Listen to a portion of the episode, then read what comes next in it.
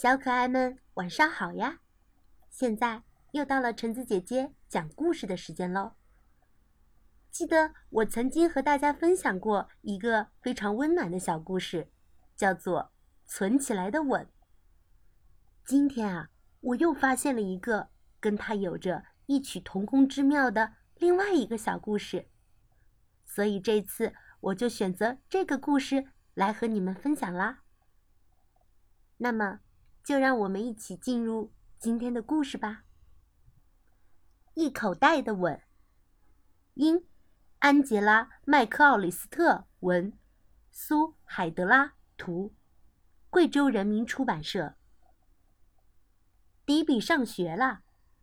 上学第一天，迪比就学会了和同学们排好队走进教室，学会了把大衣挂在衣钩上。当老师们点名的时候，他要回答“到”。这一天，迪比和同学们一起堆沙包、唱歌谣，还给妈妈画了一幅画。在学校过得开心吗？放学路上，爸爸问他：“嗯。”迪比回答。第二天一早，妈妈拉开窗帘：“嘿，该起床去上学了。”妈，迪比说：“我昨天已经去过了。”你还要去呀？妈妈特别耐心的对他说：“你现在已经是个小学生了。”不要，我不是小学生，我是家里的小乖，我要和你待在家里。迪比一边说着，一边钻到了被子底下。不过，他最终还是去上学了。妈妈和迪比走在上学的路上，要穿过这片树林才能到达学校。为什么不敢去上学呢？我已经忘记在哪里排队了，也不记得要把大衣挂在哪里。迪比说：“等老师叫到我名字的时候，我可能还听不见呢。”我会把你。送到队列里面去啊！迪比低着头，难过的说：“我，我想整天都和你待在一起。”不行，妈妈不能那样做。当他们走到学校的时候，迪比站在大门口不动了。你要是不陪着我，我就不进去。妈妈抱了抱他。忽然间想出了一个主意，他把双手捧起来，往里面吹了十几个吻，然后轻轻的把它们放进迪比的口袋里。妈妈温柔着摸着迪比的头说：“当你害怕的时候，就从口袋里拿出一个吻，然后想象着妈妈就在你的身旁。”迪比。紧紧地拽着妈妈，哦，亲爱的，可别把它们压坏了。上课铃响了，所有的同学都排好队走进教室。迪比这时还穿着大衣呢。当老师点名的时候，迪比回答的又清晰又响亮。要选小伙伴做拍手游戏了，他觉得有点害羞。迪比伸出一个手指头，轻轻地放进口袋里，然后把它拿出来，压在脸上。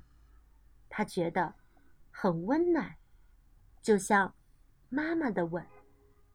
迪比笑了。“你能做我的伙伴吗？”一个叫奥利特的小女孩问道。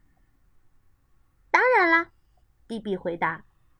然后两个小伙伴开始做着游戏。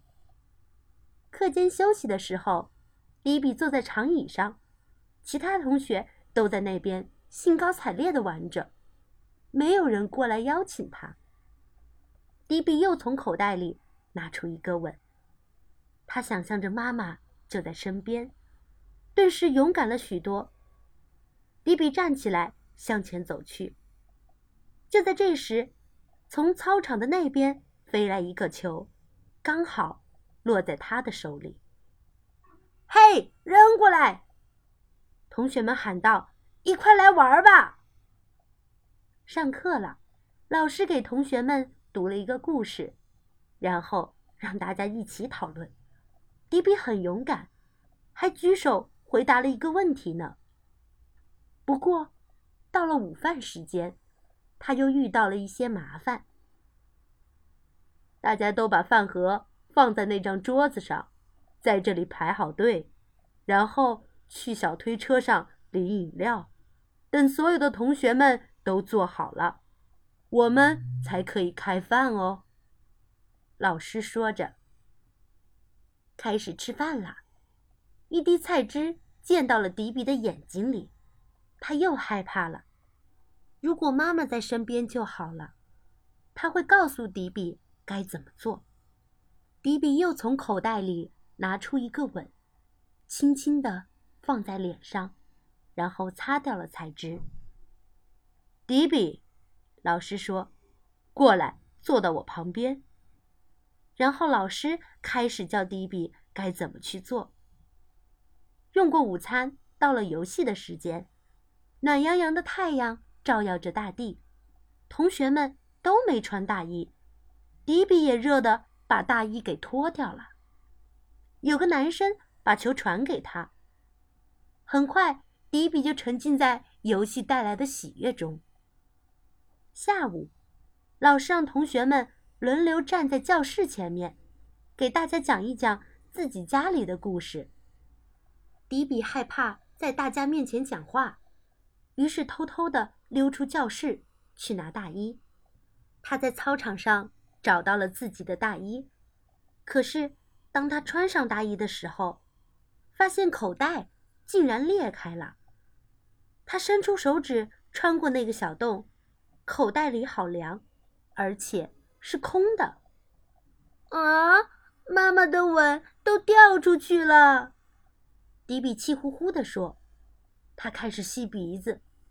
就在这时，听见有人在呜呜的哭，是奥特利。我找不到饮水器了，奥特利说，又不敢去问别人。我知道饮水器在哪里，吃午饭的时候我就见过。迪比带着奥特利找到了饮水器，然后两个人一起走回教室。迪比，我能坐在你旁边吗？奥特利小声的问着。可以呀，迪比边说边在身旁放了把椅子。接下来的时间里，奥特利坐在迪比旁边，迪比一直照顾着他，他还帮奥特利削铅笔。给他找围裙，为他讲解他听不懂的功课，一直到放学，迪比都把那一口袋的吻忘在了脑后。妈妈正在校门口等着他呢，他抱了抱儿子。我明天还能来吗？迪比说：“我交了一个新朋友。”你用上那一口袋的吻吗？妈妈问。迪比给妈妈。看了看自己的口袋，皱着眉头说：“他们都掉出去了。”这时，奥特利出现了，他穿着一件和迪比一模一样的大衣。“啊，你穿的是我的！”奥特利笑着说，“在上学的路上，我的口袋被自行车勾了一个小洞。”于是，迪比和奥特利。都换上了自己的衣服。明天见，明天见！两个好朋友互相道别。晚上，迪比把书包挂在床头。啊，我明天不用穿大衣了。哦，好吧，妈妈说着，又帮迪比盖好被子。不过，我希望我们家的小学生。还没长大到要拒绝妈妈的晚安吻哟！我当然要妈妈的吻啦！迪比开心地说：“永远都要。”